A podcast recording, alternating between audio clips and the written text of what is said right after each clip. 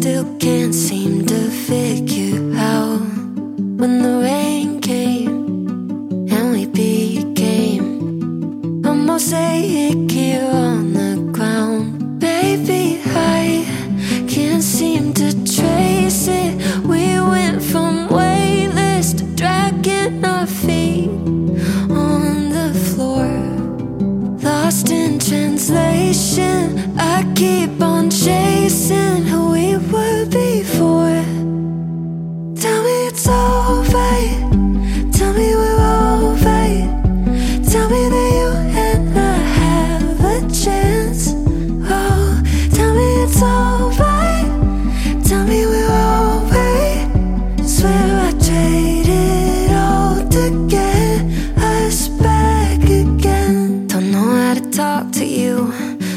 way that I used to do.